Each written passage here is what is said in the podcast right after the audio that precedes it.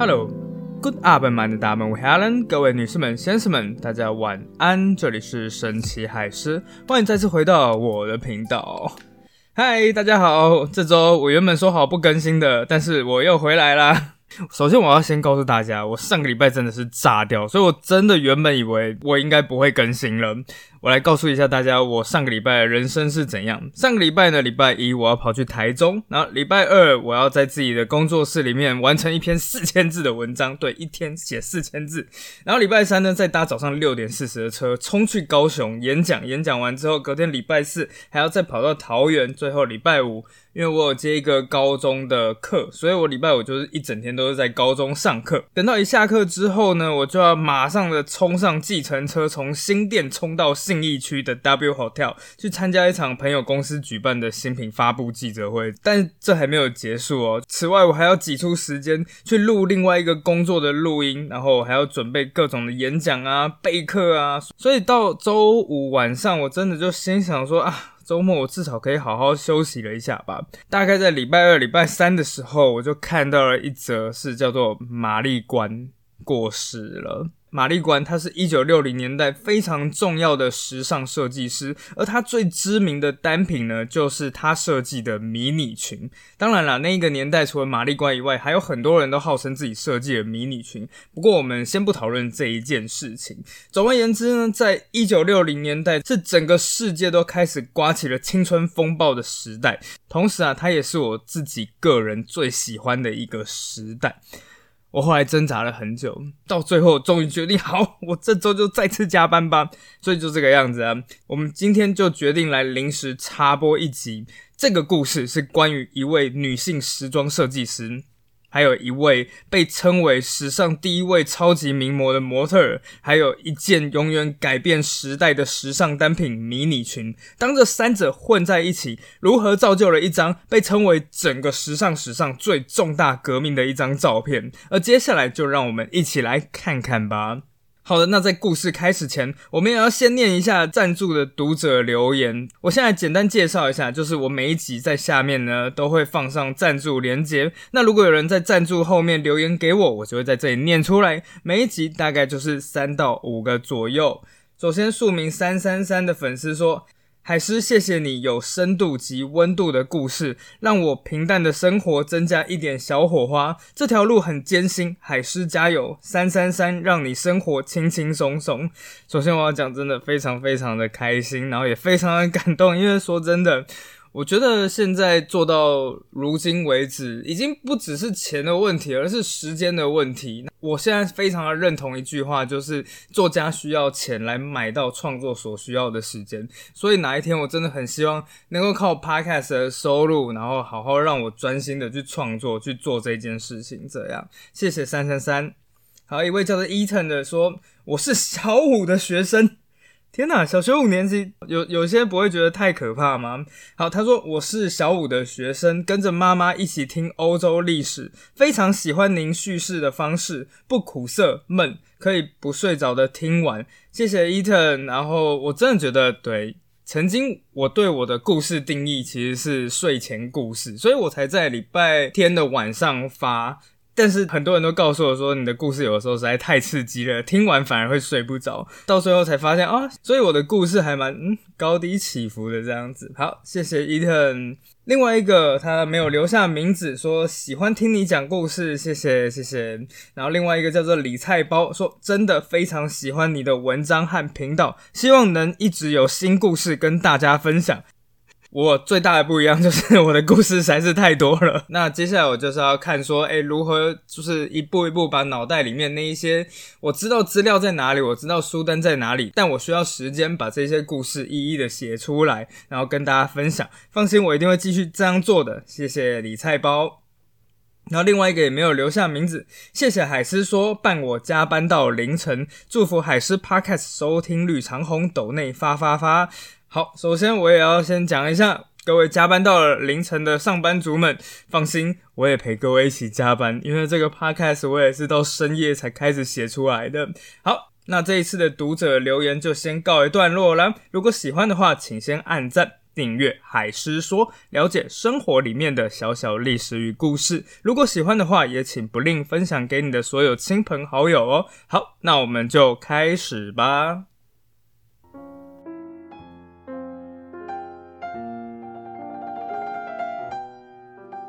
好，那在故事刚开始的时候，我想要先问大家一个问题啊，你们觉得服装这件事情重要吗？什么意思呢？好，我不晓得大家在成长过程里面有没有听过长辈这样子对你说：“哎呀，你们这些人啊，饭都吃不饱了，还管穿什么衣服？”有没有听过？有听过，就是呃，自己私底下留言给我。好了，相信很多人都听过这样子的说法。那关于这个说法呢，我就来讲一个故事。这个故事告诉我们，即使是在人类最黑暗的环境里面，人们依旧是靠着美的法则来编织生活。这黑暗的环境是哪里呢？叫做纳粹集中营。是的，在纳粹集中营里面，穿衣也是一件很重要的事情。大家想不到吧？好了，在所有的纳粹集中营里面，最大的那一个呢，就是位于波兰南方的一个叫做奥许维兹集中营。总共有大概一百一十万人命丧于此，而我们故事的主人翁呢，是一位叫做普利摩里维的意大利籍犹太人。好，他叫什么名字其实不是很重要，但是重点是他写了一本书，叫做《灭顶与生还》。二战爆发之后呢，这一个李维他就已经被送到了这个恶名昭彰的集中营里面。根据他自己的回忆录，他回忆到啊，当一个人在外面时，就是集中营外面时。这个人可能会有很多种身份，他可能是个教师，可能是个工匠，可能是个律师，可能是个音乐家，诸如此类的。但一旦所有人进来了这个地狱之后，人就只分成两种人：第一种叫做灭顶者，另外一种叫做生还者。当然了，生还者的人数一定是远远的少于灭顶者。而这一些生还的人们为什么能够生还下来呢？当然都有一些各自的故事。而其中有一个人就让这个作者李维他印象非常的深刻，我们就叫他 A。这个 A 呢是一名五十岁的工程师。事实上，在刚进去集中营时，A 看起来就是跟其他人一样，非常的衰弱，非常的肮脏。那时候你这根本就是一看到 A 的外形，你就可以笃定这个人一定熬不过去。但突然间，神奇的事情开始发生了。A 的外表开始逐渐产生了转变。第一个转变就是，哎，这个 A 的手哦，还有脸突然变干净了，变得白白净净的。而身上原本脏脏旧旧的条纹球衣啊，突然间也开始变白了。这只代表着一件事情，它是从某个地方。弄到了肥皂这个东西，这时候就开始有人问了：诶，哪来搞来的肥皂啊？原本作者还以为 A 这个工程师呢，他是在哪里找到了一个靠山之类的，但后来作者才震惊的发现，原来 A 根本没有靠山，他的肥皂是哪来的？是换来的。而在这整个集中营里面，唯一能够换东西的，只有每天配给那种少的可怜的面包。A 就是用这种常人难以置信的坚韧。在足以濒临死亡的营养不良里面，硬是用这一块面包，然后去换得肥皂。接下来开始用肥皂清洗自己的衣服、洗自己的脸、洗自己的手，而这一切的牺牲，就只为了换得一个出色的外形。说老实话，我是绝对不会这么做的。那个时候，外形到底有什么重要的？但 A 有他的道理。作者后来就写到，因为 A 非常知道一件事情，被敬为强者。跟实际上成为强者只有一小步路，特别是在这个齐头式的集中营里面，怎么样会让人家觉得哦，你是一个强者呢？就是要拥有一个值得敬重的外观。果然，在之后啊，集中营的长官就开始来巡视了。从长官的视角里面，他看到的就是一大片肮脏邋遢的脸孔。但突然间，在这一群脸孔里面出现了一个衣着整洁、脸庞又干干净净的人，马上就会觉得这个了不起。所以后来啊，党卫军的长官就把 A 提拔为所谓的专业人士，接下来就让他进入了工厂去担任分析师。作者认为这一个人很有可能逃过了一死，如今可能还继续过着那种坚韧不拔、了无欢乐的冷酷生活。所以啊，我曾经在德国的时候，我就听过一句话，叫做“衣着是意志的延伸”。你穿什么东西，很大一部分就代表了你出生的阶级、你的价值观，甚至你是谁。所以，其实光看那个时代的时尚图像。大概就可以看见那个时代的价值观。要说到一九六零年代的时尚图像，就是三个东西：衣服很短，色彩很鲜艳。全身自由自在。之前啊，其实我就去看过了台北市立美术馆那一个关于玛丽关的展览。其实你会有一个很深的印象，尤其是有一幕真的是让我印象非常深刻，就是在我逛到一半的时候，就是那个橱窗里面的衣服，就是一整身全都是大红色的，而橱窗外面刚好就是一群女生，然后清一色全部都穿着白 T 加上米色裤。这时候真的是让我觉得哎，蛮有趣的，就是啊，我们这个时代真的就是追求小。清新的时代，而在橱窗里面的那个一九六零年代，真的就是年轻人们会穿着一身大红色，就像走在街上展现自我吧。那到底是谁引领了一九六零年代这一个时尚风潮呢？就是玛丽关啊。我们先说说玛丽关这一个人啊。一九三四年二月十一日，玛丽关出生于伦敦。哎。原来是水瓶座的，那引领时尚潮流也是可以想象的。好了，可是玛丽关的家庭本来是蛮平凡的，她的父亲就是经营一间汽车修理厂。那母亲就是在家当家庭主妇这样，不过她出生的年代并没有很好，她出生在一九三四年，就在她五岁左右，二战就爆发了。随着二战爆发，希特勒的纳粹德国的轰炸机照三餐开始轰炸伦敦，所以玛丽关他们一家人也就这样子被疏散到了乡间，离开了伦敦。而就在当地的学校里面，哎，玛丽关突然间发现，哎，我不用上太多的课啊，像什么历史年代啊、数学公式啊，在那个时候都是三。个字没屁用，可是问题是，虽然不用念书，但他们有另外的问题，那就是在这个物资缺乏的时代，要怎么样才能够各种废物利用？我们要怎么样利用马铃薯和苹果做出鹅肉的味道？哎，不要怀疑，真的有这道创意料理，我做过，但真的当我做出来之后，一吃下去，我整个就感觉。他们应该是真的很久没有吃过鹅肉了，这完全就不是鹅肉的味道啊！反正不管怎么样，玛丽关的母亲呢，此时也是站了出来，在当地就是开设一间裁缝教学班，教当地的女性怎么样可以利用各种布料啊来缝衣服啊、缝窗帘。小小年纪的玛丽关也开始受到了母亲的影响。有一次啊，她还真的就用装马铃薯的袋子去把它剪一剪、缝一缝，还真的就变成了一件新的衣服了。就是这段经历，让小小年纪的玛丽官顿时发现 缝衣服好像还蛮好玩的。所以啊，二战这一个什么东西都没有的年代，就成为了玛丽官的时尚启蒙年代。对他来讲，所谓穿的好看，就是。简洁利落的剪裁，还有方便活动的设计，而最后也因为是这个样子，所以导致他设计出了举世知名的迷你裙。根据玛丽关的回忆，这一件时尚单品都起源于他的童年回忆，是一间在踢踏舞的教室里。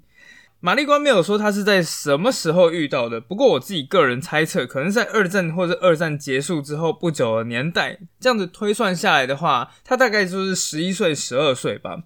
当时，年纪还小的玛丽关其实非常向往跳舞。他向往到什么程度呢？他甚至还跑到附近舞蹈教室去扒在窗户上面偷窥了里面的人练舞。而就在某一天，他突然间听见附近的一间舞蹈教室传来一阵非常奇特的声响，好像就这种 c o l i c o c o l i c o c o l i c o c o l i c o 玛丽关马上就跑到了那一间舞蹈教室，扒在窗户旁边看。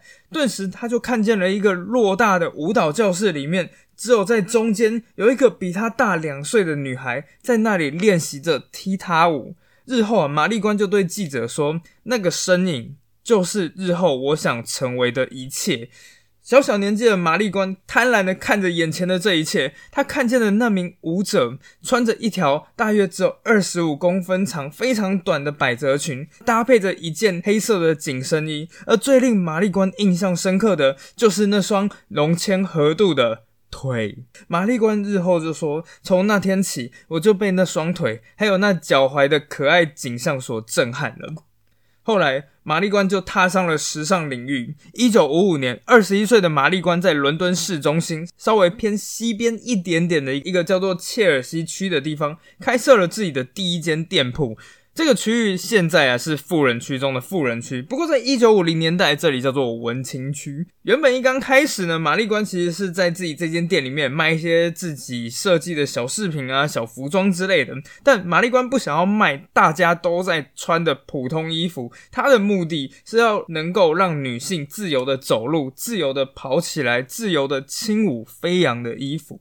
很快的，玛丽关就发现自己在一个正确的年代里面，因为他们开店的切尔西区很快就成为了时尚潮流最重要的心脏地带，无数的年轻人、艺术家、电影明星都流连于此。而玛丽关非常懂得那个时代所有年轻人心里到底在想什么东西，而也就因为这个样子，他在一九六零年代，大概在一九六三年、一九六四年推出了迷你裙。迷你裙这个年代，当然出现的时间是有一点难定义了。不过有人说，大概就是在一九六三年左右，这种裙子第一次开始出现在玛丽关店铺的橱窗上面。基本上呢，迷你裙的定义是在大腿中间一半的裙子，那大概就是膝上十五到二十公分。我猜测大概是这样子。虽然我们从现在听起来。是不是觉得还好？就是好了，你就觉得呃，膝上一半的裙子 OK 啦，算是蛮正常的。不过大家想想看，这是五零六零年代，从那个时代的眼光来看，这种裙子绝对会让保守人士彻底疯掉。为什么呢？因为五零年代其实是一个很保守的年代，当时女生会穿的是什么样的衣服呢？就是会穿那种一件式的洋装，然后洋装完全都是到膝盖以下，再搭配上一个那种带扣的皮鞋。不然就是上半身穿着圆领衬衫，然后下半身再搭配一个七分裤，或是长过膝盖的裙子，而且重点是衬衫还要紧紧的扎在裤子里面。我不晓得大家能不能想象这种感觉，因为我想了很久，到底要怎么样让大家理解五零年代的穿着。我最后就突然间想到，好了，大家想一想，就是你不妨想象用一个最土的方式去穿高中制服的感觉。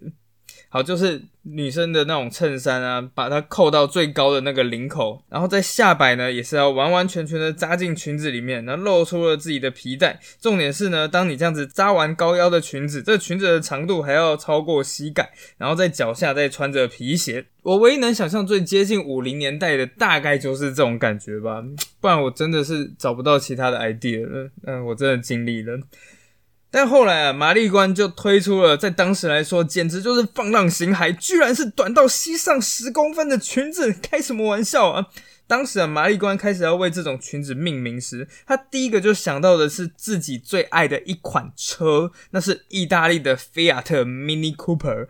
日后啊，玛丽关就描述这种 mini skirt 迷你裙，说 Mini Cooper 和 mini skirt 迷你裙完美的契合在一起，他们满足了人们。当时想要的一切，它代表着乐观，代表着轻浮，同时却也是代表充满活力的年轻的象征。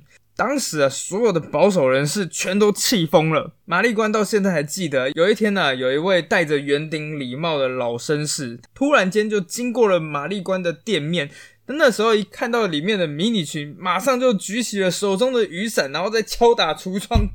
然后大喊说：“不道德，恶心！”对，但老人不知道啊，年轻人就喜欢这样，年轻人就喜欢这种你看不爽我，但你拿我没皮条的爽感。在年轻人的世界里，被大人禁止的事情就是最酷的事情。想要让年轻人不去做这件事情，其实我们大人有一种方法。就是加入他们。你不喜欢迷你裙是不是？好，很简单，我也来穿迷你裙。你不喜欢年轻人去沉迷那些社群媒体是不是？好，你也去注册账号，然后天天关注他们，然后天天自己也在发文。当年脸书就是这样阵亡的。好，所幸当时啊，老人并没有意识到这件事情，所以老人越近，年轻人越开心。也就因为这样子，玛丽关店铺前的街道，活生生就变成了一场迷你裙走秀现场。年轻的女子们穿着短裙，带着充满性感和挑衅的神情。大步大步的走过各种老牌时装店的前面，而终于在一九六五年，一场照片顿时让迷你裙真正刮起了全球风暴。而照片的主角是谁呢？抱歉，不是玛丽关，但是是玛丽关最重要的一位模特儿，她的绰号叫做小虾，虾子的虾，名字叫 Jen Shrimpton，珍·施林普顿。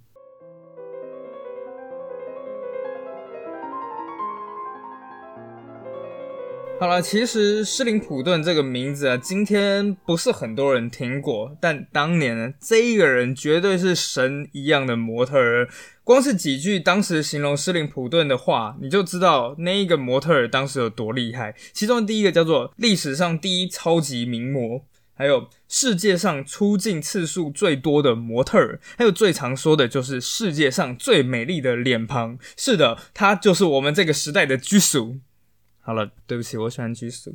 好，总而言之，回来，回来，回来，就是施林普顿呢，他最有名的就是他一头厚厚的刘海、大大的眼睛、修长的睫毛和崛起的嘴唇。事实上，他的长相，就是跟当时的模特儿完全不一样。当时的模特儿很喜欢模仿，就是那种贵气、贵族的那种风范。但是施林普顿的长相一点都不贵气，而是带有一点俏皮感，有点年轻，有点叛逆。更重要的是他的身材，因为当时所有的模特儿身材都是在维持那种凹凸有致。不过施林普顿的身材只有一个字：瘦，非常非常瘦。但他的优势就是拥有一双修长的大长腿，也就因为这样子高大瘦削的身形，最后让施林普顿获得了一个外号，就叫做 Shrimp 小虾。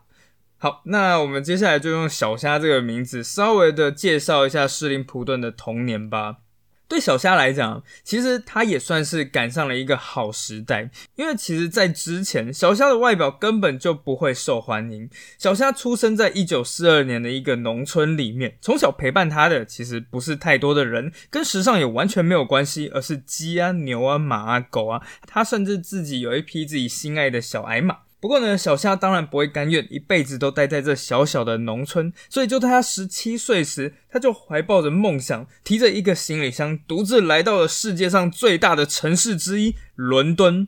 当时啊，小夏一刚开始，其实想要当的是秘书。不过，就在他正式开始工作没多久，有一天，他坐在伦敦市中心的一个公园，叫做海德公园，一边吃着午餐，很有可能就是炸鱼薯条或者什么之类的。突然间，让我觉得我晚上好想要吃炸鱼薯条。反正就大家吃着午餐的时候啊，迎面就来了一个，据他所说的就是非常肮脏的老头。小虾当场快被吓死，就是老头，你到底要干嘛？不过老头说：“哎，不用害怕，我是星探，我就是在路上专门挖掘适合的人来当模特儿。哎，我觉得你很适合，你有没有兴趣啊？”正常人听到八成就会觉得你就是诈骗呐，走开。但小虾就这样过去了。好，小虾的运气，坦白讲也是真的是非常的好，因为那个人还真的是一个星探。他到最后呢，就是把小虾介绍到了一个模特儿经纪公司，小虾就参加了大概是为期一个月的模特儿速成班，他的名字叫做 Lucy Clayton 魅力学院。不过很快啊，就是小夏就发现了这个模特的学校跟他想的其实有一点点不一样。这一间魅力学院在当时一刚开始，其实根本不是用来训练模特，而是用来训练贵族小姐的礼仪学校。所以他们就在那一边学习，哎，打扮啊，化妆，更重要的是各种礼仪还有摆拍的技术，就是要把所有的模特弄得跟大家闺秀一样。不过在那个年代，这种训练方式蛮吃香的，因为那个年代绝大多数的模特的风格其实就是一句话：装老、装贵族、装老贵族。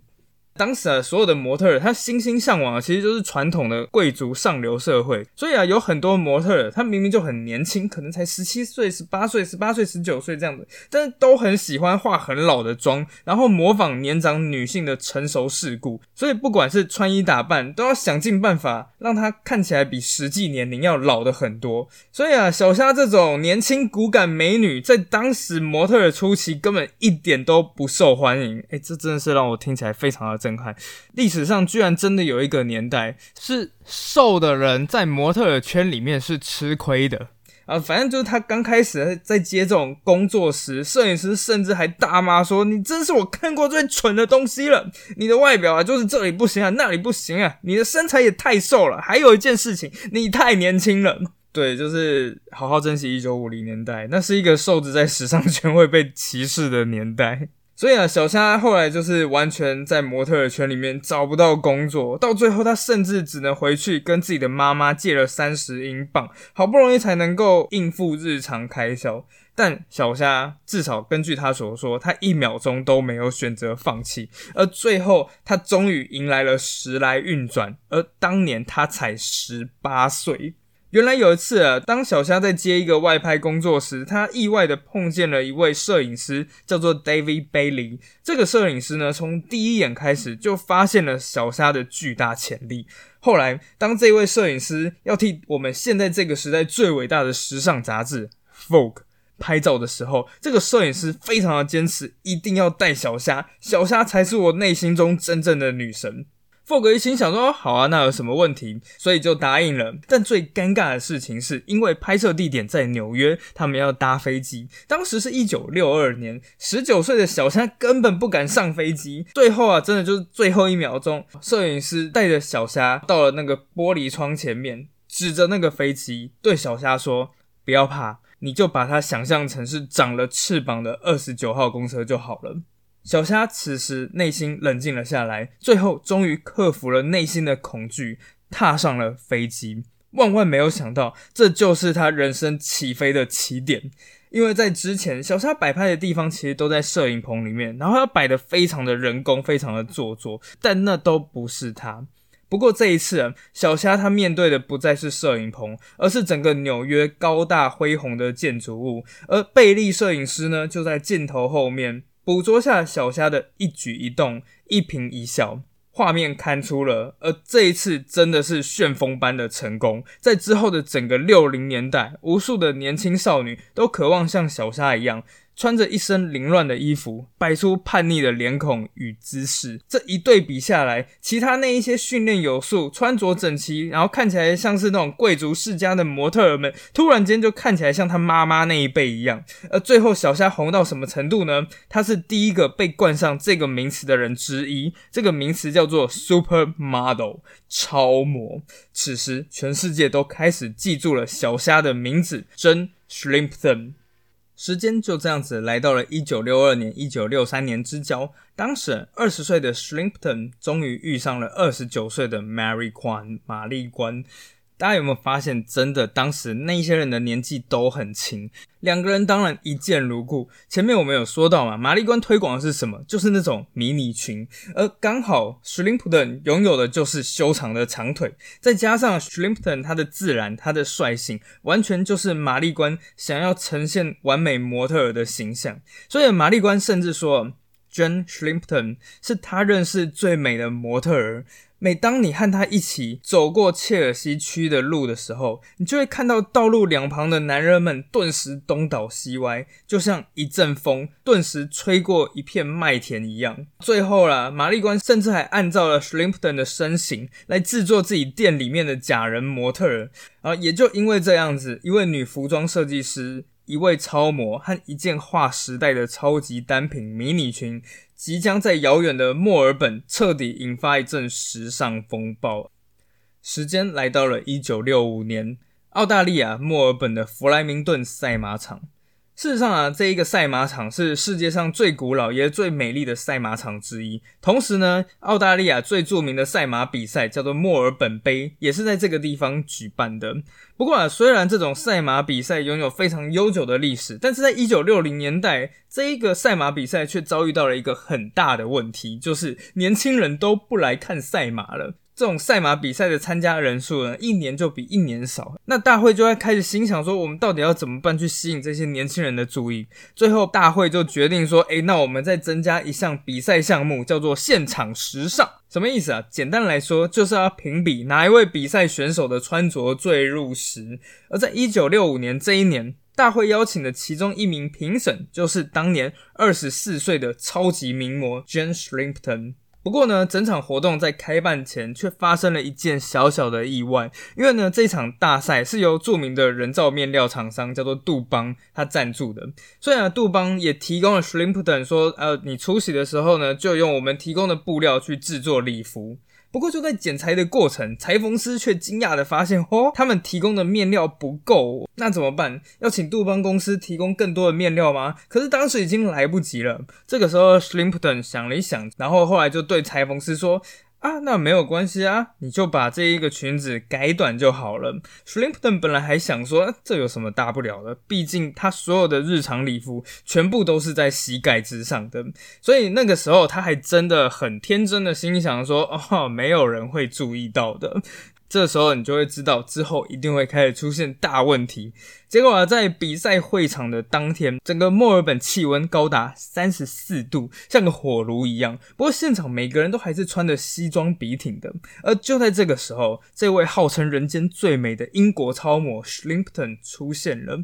Shrimpton 她穿着一袭简单的白色直筒连衣裙，而她的裙摆非常的短，短到大概是膝上十公分。而就是因为天气实在是太热了，所以 Shrimpton 不但没有戴任何的手套和帽子，甚至连裤袜都懒得穿，直接就露出一双大长腿，来到了会场。大家要知道啊，这是一九六零年代的墨尔本，他们的时尚品味还停留在二战之前的。所以呢，Shrimpton 本来还想哦，没有人会注意到的。是当天的确没有人注意到，没有人注意到是谁赢了赛马，因为所有人全部都在拍 Shrimpton 的裙子。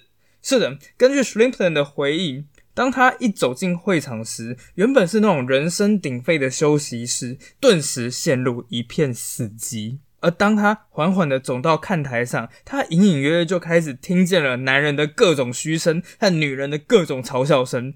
接下来呢，所有的人群越来越沸腾，越来越沸腾。摄影师开始把他全部团团围住，而且还有点变态的是，全部都是跪在地上或者是趴在地上，然后由下往上去拍 Shrimpton，就是为了让裙子看起来更短。而隔天，Shrimpton 就上了整个墨尔本的头版头条，标题直接就写。让整个国家都陷入暂停的一双腿，在接下来的两天里面啊，所有的反对的评论和支持的评论，就像雨后春笋一般纷纷涌现，绝大多数都是恶评如潮啊！你这简直在侮辱我们的赛马活动啊！你这丢脸的人呐！How dare you？你怎么敢？这其中呢，墨尔本的前市长夫人，她第一个就跳出来说：“如果 Shrimpton 小姐想要在伦敦穿膝上十公分的裙子，那是她的事。”但不要在这里，我们在这里，每个人都是穿着非常得体的。